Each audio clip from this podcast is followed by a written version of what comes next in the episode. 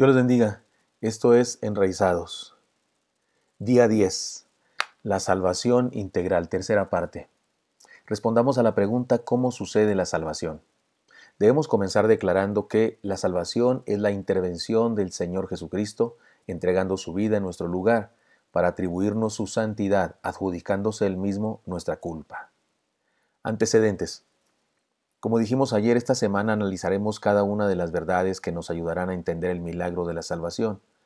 Ya hemos reflexionado en las letras P y la letra E, perdición integral, esperanza universal. Hoy nos corresponde reflexionar en la palabra que se inicia con la letra S del acróstico, sustitución real.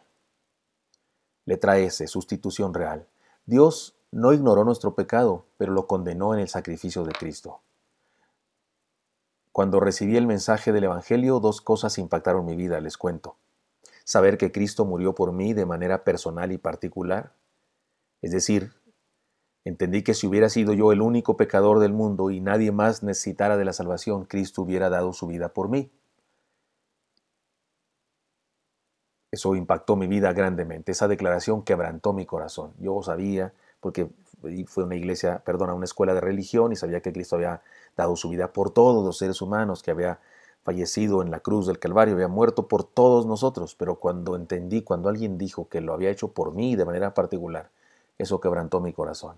En segundo lugar, de la misma manera que el Señor fue crucificado en lugar de Barrabás, el delincuente, el Señor ocupó su lugar para que no tenga que morir eternamente un servidor.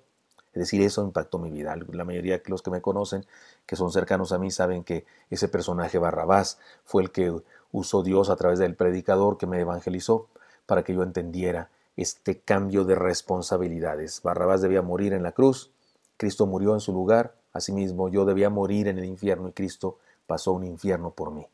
Esta verdad me motivó a creer y a entregar mi vida. No recuerdo todo el sermón del predicador, pero sí recuerdo este texto que, que se convirtió en mi acta de nacimiento. Y Pilatos, queriendo satisfacer al pueblo, le soltó a Barrabás y entregó a Jesús después de azotarle para que fuese crucificado. Marcos 15:15. 15. No estoy seguro si el pastor contó toda la historia o el Espíritu Santo me hizo imaginarla, pero pude ver a Barrabás en su apestosa celda con cadenas en los pies y manos. De pronto entraron, entraron un par de soldados romanos malhumorados y lo patearon para despertarlo aunque él estaba despierto, ¿quién puede dormir cuando sabes que vas a morir en la madrugada? Le quitaron las cadenas y le dicen que se puede ir, Barrabás. Estaba sorprendido y aunque su instinto le dice corre y vete, lo más lejos que puedas, aún no puede creer lo que está pasando y pregunta, ¿por qué? ¿Por qué me liberan? Los soldados le dicen, porque vamos a crucificar a otro en tu lugar. Barrabás, aún más intrigado, hace una pregunta, ¿qué hizo ese otro para morir en mi lugar? Los soldados son ignorantes, pero algo han escuchado al respecto y uno de ellos responde, dice que es el Hijo de Dios, el Mesías, y que vino a salvar a todos los que creen en Él. Además ha dicho que debemos amar al prójimo y que va a destruir el templo y levantarlo en tres días. Después ambos soldados estallan en carcajadas y le gritan vete antes de que Pilatos cambie de opinión. Barrabás sale corriendo del calabozo y se mezcla entre la multitud que sigue gritando Crucifícale, crucifícale y se siente muy extraño de que griten esas consignas de muerte para alguien que no es él. Yo pensé, cuando yo imaginé todo eso, no estoy seguro si lo dijo el predicador, yo lo imaginé, pero yo pensé, Barrabás es un ejemplo perfecto de la salvación del Señor. Y si no creyó en el Señor, definitivamente merece el infierno más grande que cualquiera. Y eso me hizo pensar que yo debía creer independientemente de que no estaba por ser crucificado, por lo menos no en ese día. Ahora entiendo que en el derecho penal divino, la salvación es un intercambio de responsabilidades. El inocente Jesús recibe el castigo y la muerte como si fuera culpable, para que yo, culpable de pecado, reciba la vida eterna como si fuera inocente. Analicemos algunas de las palabras que la Biblia usa para referirse a ese milagro de la sustitución real. Recuerden que esto es esta es la, enseñanza de hoy. Recuerden que estamos haciendo un acróstico con la palabra pescado y hemos hablado de la perdición inminente o perdición integral, y la esperanza universal, letra E, y ahora sustitución real. Pensemos en algunas palabras que nos hablan de esto. Salvación es una palabra que se usa en la Biblia, porque la gracia de Dios se ha manifestado para salvación a todos los hombres. Tito 2.11, que conste que dice a todos los hombres. La palabra significa defensa o auxilio. tiene que ver con ser librado de una condición o estado indeseable. En la Biblia algunas veces se traduce con la palabra salud.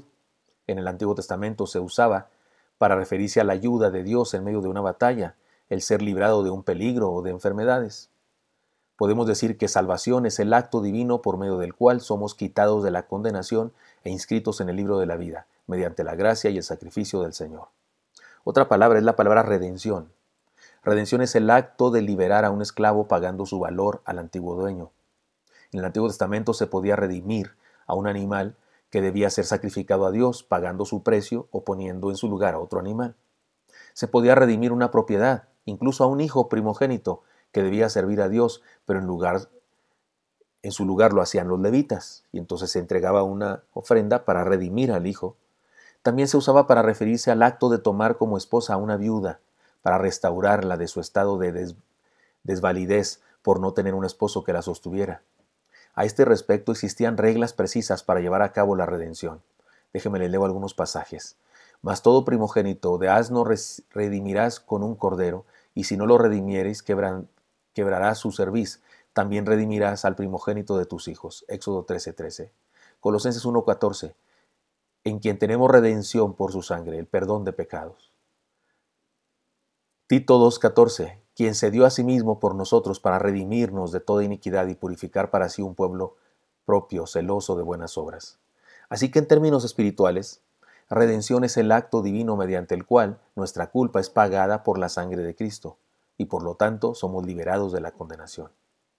Justificación es la sustitución real del Señor en nuestro lugar.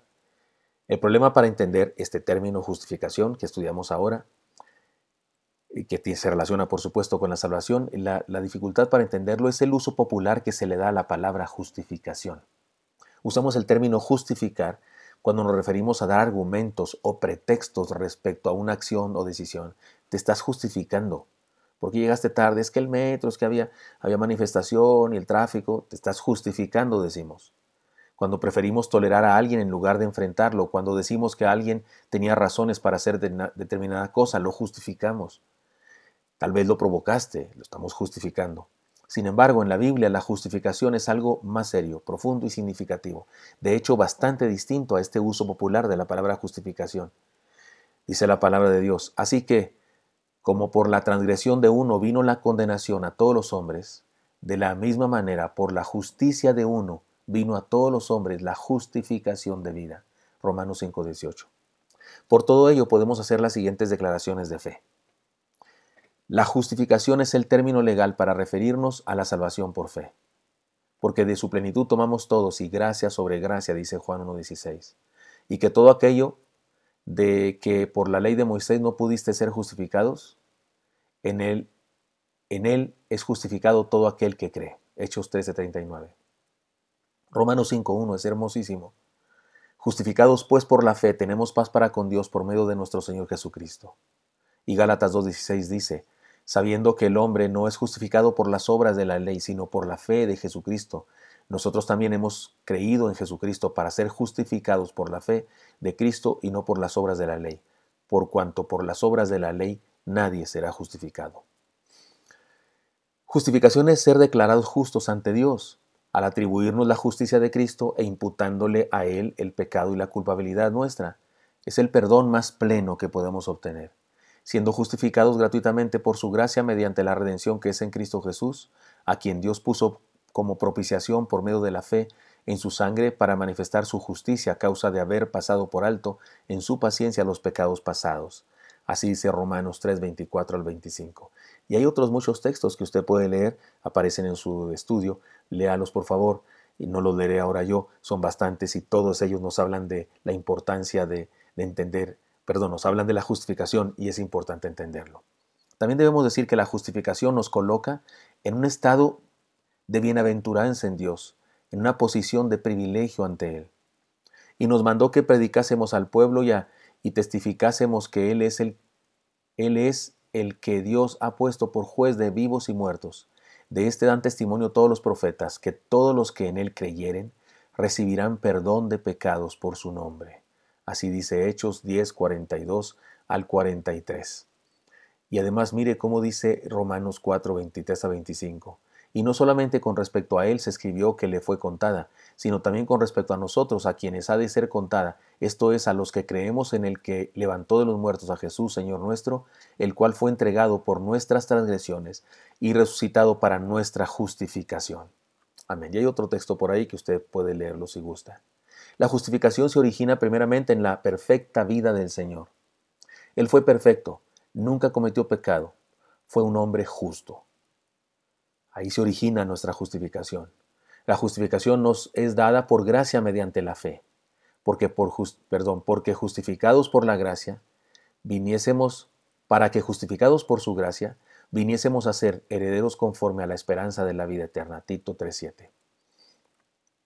Además debemos decir que la justificación significa que el castigo de nuestro pecado fue efectuado, o sea, sí, sí se hizo el castigo, pero no sobre nosotros, sino sobre el Señor Jesús, el cual fue entregado por nuestras transgresiones y resucitado para nuestra justificación. Romanos 4:25.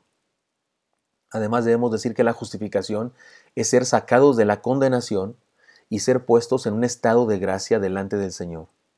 Justificados pues por la fe tenemos paz para con Dios por medio de nuestro Señor Jesucristo. Romanos 5.1, que ya habíamos leído antes, pero conviene a retomarlo aquí también en esta, en esta idea de la justificación.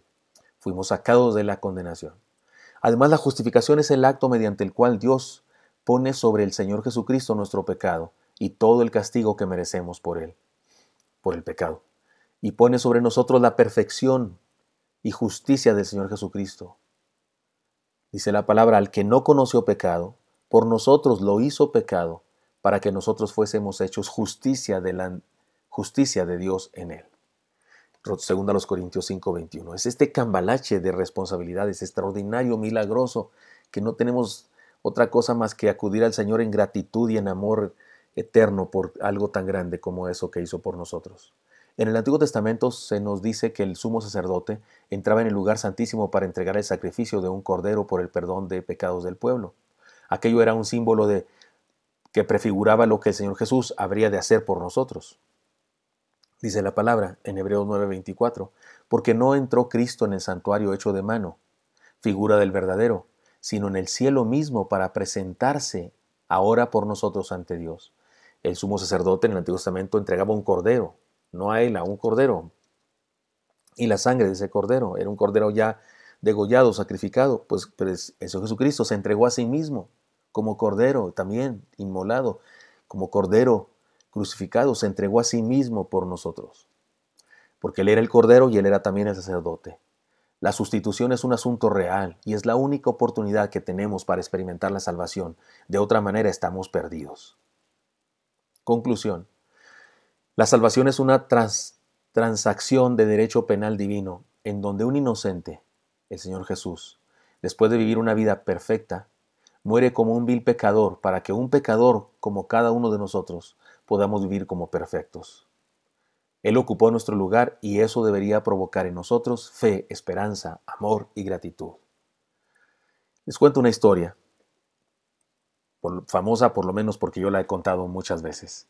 Un rey muy justo y muy bueno dijo esta ley, si alguien roba para pagar su pecado de robo, debe dar un ojo.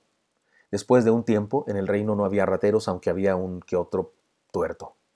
Un día, el primer ministro vino al rey y le dijo, hemos hallado al príncipe, tu hijo, robando, dinos, ¿qué, ¿qué hacemos, oh rey justo y bueno? El rey no podía faltar a la ley que él mismo había establecido, decretado, así que dijo, traigan a mi hijo, yo mismo haré justicia. Trajeron a su hijo atado de pies y manos y el rey sacó su propio puñal. Y ante sus ministros el rey sacó su propio ojo, el ojo de él, del rey, su propio ojo de sí mismo, el suyo, el de él mismo. Y poniéndolo sobre una charola de plata dijo, ahí está el ojo, Suelten a mi hijo. Su falta ha sido pagada. La muerte de Cristo nuestro Señor fue la sustitución de su vida por la nuestra. Él, no dio un ojo por nosotros, dio su vida entera por nosotros. Él ocupó nuestro lugar para que nosotros podamos estar en la vida eterna. La salvación es una tarea imposible para nosotros. Pretender alcanzarla es caminar con orgullo y soberbia rumbo al fracaso más rotundo. Rechazarla es la más grande insensatez, pero aceptarla con humildad y gratitud es la más grande bendición que un ser humano puede experimentar. Porque, insisto, como dijimos ayer también, la salvación no se no se conquista, no se alcanza, no se gana, se recibe por gracia, por medio de la fe. Muy bien, hermanos, espero verles mañana para seguir adelante estudiando doctrinas de la palabra del Señor, las doctrinas fundamentales que nos enseñan a saber quién es Dios y qué quiere de nosotros, lo cual es el resumen de la teología. Dios les bendiga. Hasta pronto.